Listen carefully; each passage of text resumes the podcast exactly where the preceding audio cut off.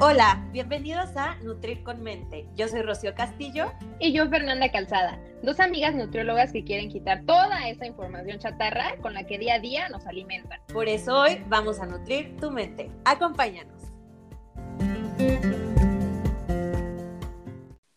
Hola, ¿qué tal? Pues bienvenidos a un episodio más.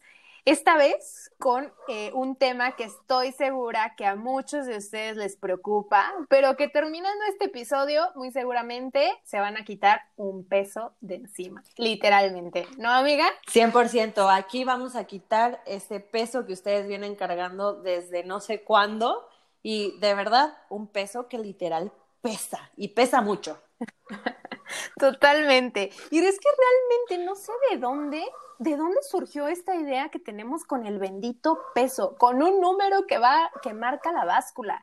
Y es que realmente crecimos con, con esa idea de que era un marcador de salud, ¿no? No sé si tú te acuerdas, pero yo desde que iba al desde que era niña e iba al, al doctor, siempre me subían a la báscula y entonces a partir de ese peso me decían si estaba bien o si estaba mal. Un simple número Sí, yo recuerdo muchísimo, ahorita que comentas de cuando eras niña, recuerdo mucho que cuando iba al pediatra, en la sala de espera, tenía un cuadro, un cartel muy grande, donde decía tu talla, que bueno, la talla es la estatura, tu talla, este, y el peso que debes de, de tener en base a tu talla. Entonces, sí, ciertamente fue muy utilizado el peso, pero como les decíamos en el capítulo pasado, todo cambia y lo que ayer fue, hoy ya no es. Y en el caso del peso, pues no nos quedamos nada atrás. Entonces, aquí vamos a quitar ese tipo de mitos que ahorita existen y ese tipo de preocupaciones que desde chiquitos, pues ahora sí que nos, nos metieron mucho. Y es un tema muy común en consulta, ¿no, Fer? Que están este, ganando muchísimos beneficios, teniendo muchísimos beneficios, pero porque el peso no cumple las expectativas de la persona, entonces ya todo está mal. Sí, y fíjate que creo que eh, va muy relacionado o, de la mano de esta cultura de la dieta que tenemos, de estar en un constante, en una constante, en una constante dieta por alcanzar un peso ideal. Y es que yo no sé de dónde surgió esta idea del dichoso peso ideal. Ahorita platicando con, eh, con Rocío, llegamos a la conclusión de que sí nos enseñaron en la escuela fórmulas, entre comillas, de un peso ideal, pero que realmente no tiene ningún sentido. O sea, no, realmente no les veo un, uso, ¿sabes? Porque ni siquiera es coherente. Sí, o sea, como porque un peso ideal. Aparte, todo este tema de, de querer alcanzar un peso ideal, creo que al 99.9% de la población nos ha generado en algún punto de nuestra vida ex, eh, estrés, iba a decir, estrés, este, nos ha causado estrés, nos ha causado insatisfacción por no llegar a ese dichoso peso ideal y empezamos a minimizar tantos beneficios que obtenemos con una alimentación adecuada por el simple hecho de que mi peso ideal es este y no lo tengo. Eh, sí, por un número en la báscula. O sea, por no llegar a un número en la báscula, ya hecho. Valió, cacahuate todo ya. sí, y, este, y esta frustración, ¿no? Eh, pero bueno, ¿de dónde viene ese número en la báscula? Yo creo que es importante saber de dónde partimos, o sea, de qué, qué es lo que me está reflejando ese número en la báscula y sobre eso, pues partir. Sí, 100%, porque ¿de qué te sirve que estés tan preocupada o preocupado por un peso cuando ni siquiera sabes ese peso de qué está conformado o de dónde viene, ¿no? Ok, es muy importante eso que mencionas y entonces vamos desglosando de dónde viene o qué es lo que refleja ese número en la báscula tenemos que partir de que tenemos una composición corporal y todo lo que eh, marca la báscula en el número no es grasa. Sí, porque luego decimos peso tanto y pensamos que ese peso todo está mal de ese peso, pero es importante saber de qué está conformado para decir, ah, ok, o sea, eh, acepto mi peso y pues no pasa nada, no me pesa. tenemos, ahora sí que tenemos dos compartimentos. Uno que es el que conforma la masa grasa, este, y otro, o el tejido adiposo, y otro es la masa libre de grasa. Esta masa libre de grasa es prácticamente toda la masa ósea, la masa muscular, el agua, que también algunas eh, eh, bibliografías lo marcan como otro compartimento. Hay diferentes clasificaciones. De, va, a depender del autor. Pero bueno, eh, quedémonos con la idea de que no el, peso, no todo es malo, porque también tenemos, eh, como tú misma dijiste, el hueso y obviamente la composición ósea va a depender de persona a persona, simplemente tu amiga no tienes la misma composición que tengo yo en cuanto a hueso y entonces tiene un peso diferente y por tanto pues claro. vamos a pesar diferente. Justo, justo, llegaste a un punto clave, o sea, tú y yo podemos medir lo mismo, pero ser completamente distintas y el peso ideal que comentábamos anteriormente regularmente se basa solo en una talla o en una estatura. Entonces, hay cosas dentro de nosotros que son completamente distintas aunque midamos lo mismo. Totalmente. Ahora, también es importante mencionar en este punto de que existe diferentes compartimentos en la composición corporal, eh, hacer el énfasis de que no es lo mismo lo que pesa la grasa a lo que pesa el músculo. Obviamente, la grasa ocupa más espacio, pero pesa menos. El músculo pesa más. Y eso es algo con lo que siempre trabajamos en consulta. No sé si tu amiga es, el, el, issue que tenemos todos, porque se frustran o, hay muchos pacientes que se llegan a frustrar porque, híjole, no bajé de peso o híjole, subí de peso, pero bueno, bajaste porcentaje de grasa, subiste músculo y entonces, mm. qué dichoso. Y hasta bajaste medidas, ¿no?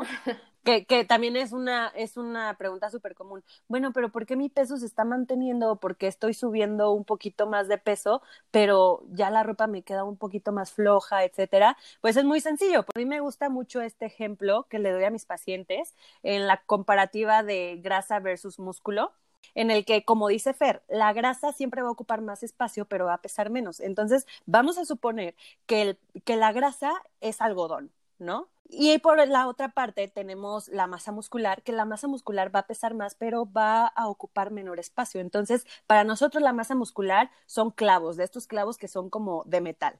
Entonces, si comparamos un kilo de algodón versus un kilo de, de clavos de metal, ¿cuál va a ocupar más espacio? ¿Cuál vamos a necesitar en mayor cantidad para juntar ese kilo? Claro que el algodón. Excelente analogía, fíjate, no lo había pensado así, pero tiene muchísimo sentido. Sí, completamente. Y, por ejemplo, de, de, los clavos de metal, va a ser muy pequeñita la cantidad que necesitamos a comparación de algodón para juntar ese kilo. Entonces, nosotros nos preocupamos muchísimo porque, ay, subí un kilo y es muchísimo eso, pero ¿qué tal si ese kilo fue de músculo? Y, ay, no, este, ya, todo está mal porque subió un kilo, pero está subiendo un kilo de músculo, sí, pero en espacio es algo pequeño eh, a comparación de que si subieras un kilo de grasa, ahí sí sería muchísimo más notorio. Y, ahora hablando de los beneficios, de los beneficios de subir músculo, porque eso es lo que siempre vamos a buscar, porque los pacientes luego es que subí, sí, pero subiste músculo, pero, pero subí. ¿Y qué? Sí, no me importa, fue músculo, no me importa lo que haya sido, yo subí. Exactamente. Y además, o sea, sabemos que tener masa muscular, o sea, tener mayor masa muscular, pues tiene beneficios a la salud. Entonces, ah, tranquilo, o sea, sí subiste, pero bajaste porcentaje de grasa, subiste músculo y entonces todo está excelente. Y aquí entonces también queremos hacer la comparativa en que tiempo atrás los nutriólogos, y, tengo que aceptar yo que con, con el emoji del payaso, porque en un tiempo pasado, pues yo sí me enfocaba mucho en el índice de masa corporal. Era como lo que me enseñaron en la carrera y salí con ese chip de índice de masa corporal, relación entre peso, talla, perfecto, y pues ahora sabemos que ese es un indicador obsoleto. súper obsoleto. Y entonces ya no nos sirve para pues indicar algún tipo de diagnóstico nutricional. O sea, no vamos a, decir que una persona tiene obesidad por un, un índice de masa corporal de tal número. ¿No? Ya sabemos ahora qué es el porcentaje de grasa en el que nos tenemos que enfocar. Hagamos aquí la analogía muy, muy, este, muy rescatable de que si a un atleta, por ejemplo, de alto rendimiento que tiene una gran masa muscular, le sacamos el dichoso IMC, pues nos va a salir que tiene sobrepeso o inclusive hasta que tiene obesidad y nosotros lo vemos y o sea, eso no, es posible. Sí, alejadísimo de una obesidad o de un sobrepeso. Simple y sencillamente como les explicamos, el músculo pesa un poquito más, entonces su peso, eh, tomando de referencia el peso ideal, siempre va a estar muchísimo más arriba que el peso ideal y no es malo.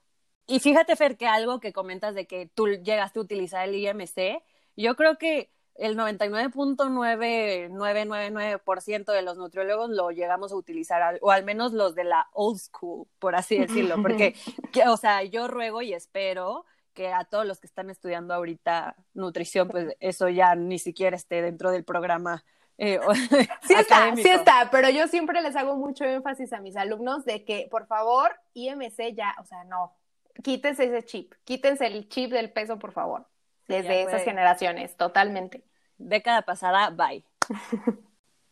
bueno, y entonces vamos a pasar a otro punto que también queremos tocar, y es estos factores o estas cosas que pierden importancia o, se minimizan cuando, o sea, cegados porque, por el peso, los olvidamos. Y son todas esas cuestiones que, que tienen un impacto más positivo en nuestra salud que el mismo peso. O un impacto muchísimo más grande, ¿no? Más relevante. Sí, sí, sí, totalmente. ¿A qué nos referimos con estas cositas que son más importantes que el peso?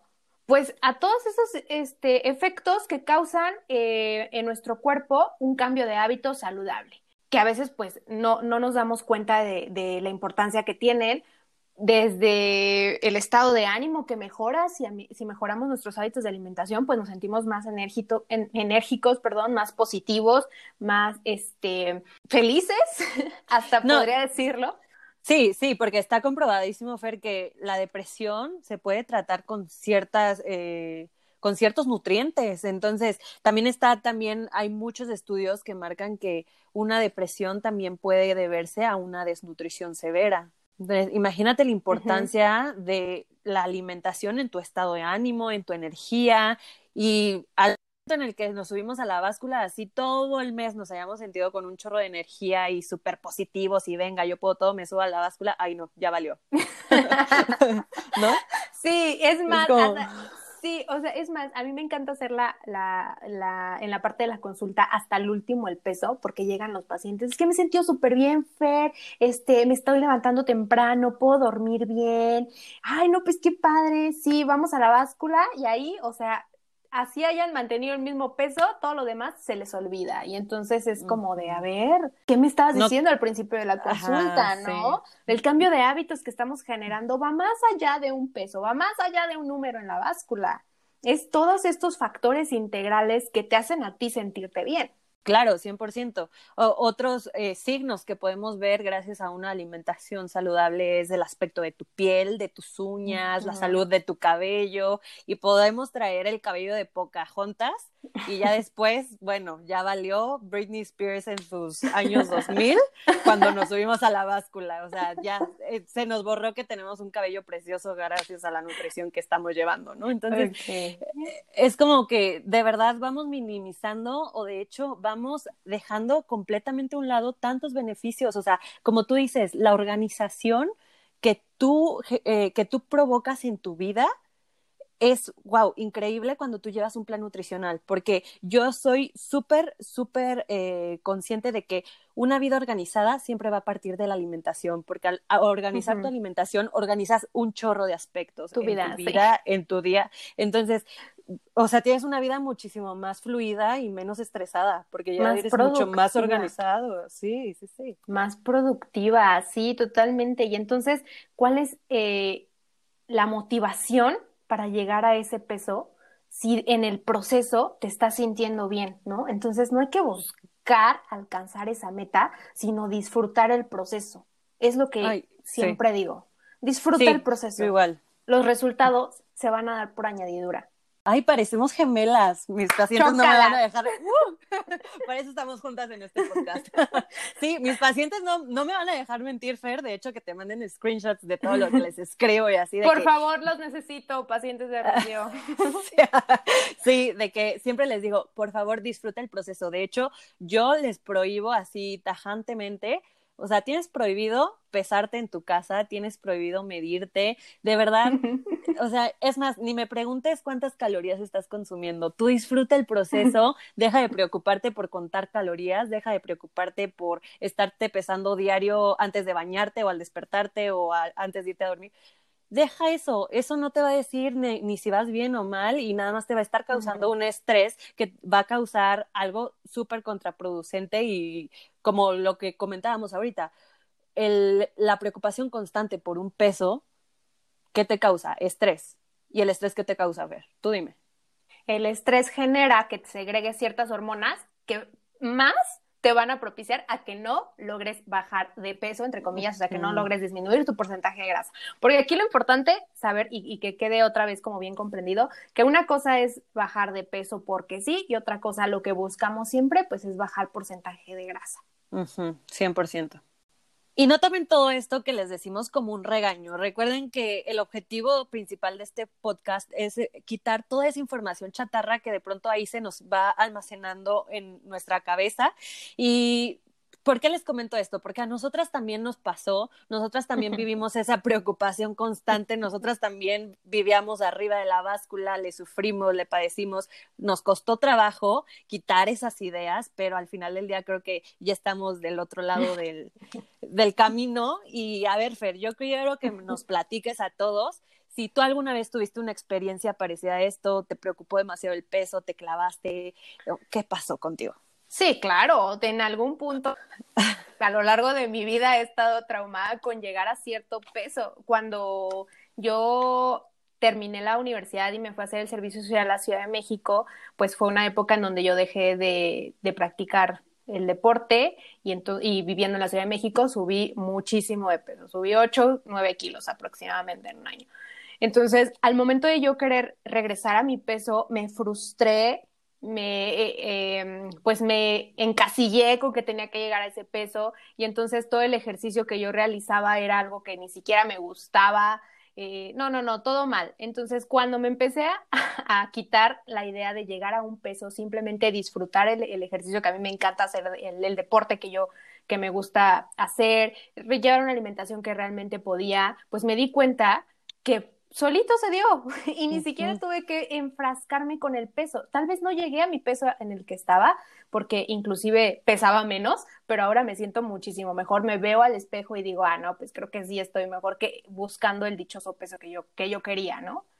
Sí, y sabes qué, Fer, tocaste algo súper importante porque eh, justamente esa misma preocupación que uno tiene por el peso le genera insatisfacción en todo en todo y uno nunca llega a lo que quiere. Entonces nunca uno va a ser feliz y nunca va a ser suficiente. Y creo que es, o sea, esta preocupación tan cañona por el peso también te crea eh, cierta enemistad con la comida, porque creemos que la comida es igual a pesar mm. más.